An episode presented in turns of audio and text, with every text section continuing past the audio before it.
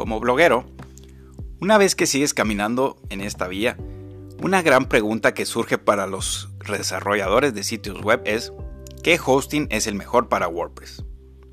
El caso es que, al empezar, no tienes ni idea de por dónde decidir qué alojamiento de WordPress elegir. Hay cientos de diferentes proveedores de servicios de, de hosting que todos ofrecen y dicen ser los mejores. Bueno, solo leer sus sitios web no es la mejor manera de decidir. Todos proclaman tener una conexión rápida, buenos precios y demás. Yo no soy un ingeniero o desarrollador web de tiempo completo, pero ciertamente he aprendido lo que ha funcionado y lo que no me ha funcionado entre los diferentes servicios de hosting para WordPress. Hablar de GoDaddy y SiteGround es hablar de los servicios de hosting que yo he utilizado. Por supuesto, que puede haber otros buenos y mejores servicios, pero probablemente a diferentes precios. Cuando empecé en este mundo de los blogs de WordPress, comencé con GoDaddy. GoDaddy ha sido uno de los servicios más conocidos para uso de dominios y hosting de sitios web.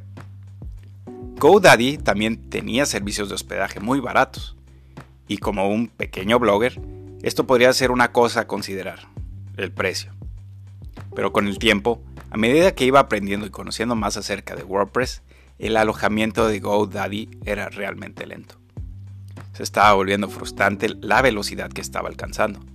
Así que finalmente busqué más reseñas de alojamiento de WordPress y encontré SiteGround.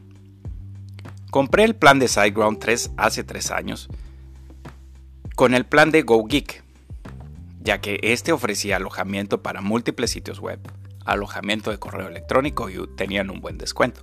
Creo que fue en un Cyber Monday. Hablar de GoDaddy contra SiteGround.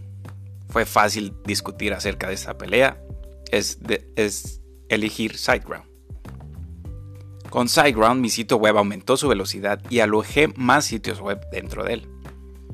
Comencé a utilizar Elementor en mi sitio web y eso afectó la velocidad de mi sitio web.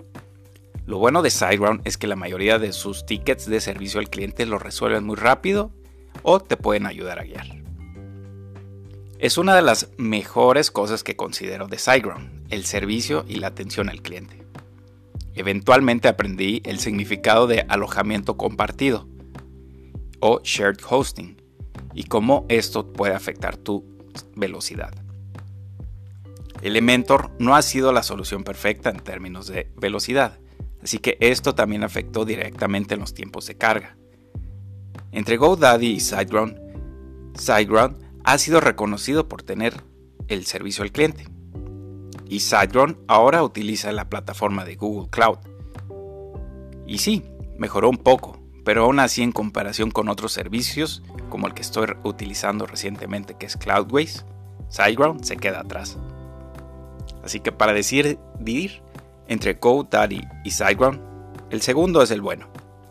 Tiene una velocidad aceptable cuando has optimizado correctamente tu sitio web. Puedes alojar varios otros sitios web pequeños y también tu correo electrónico.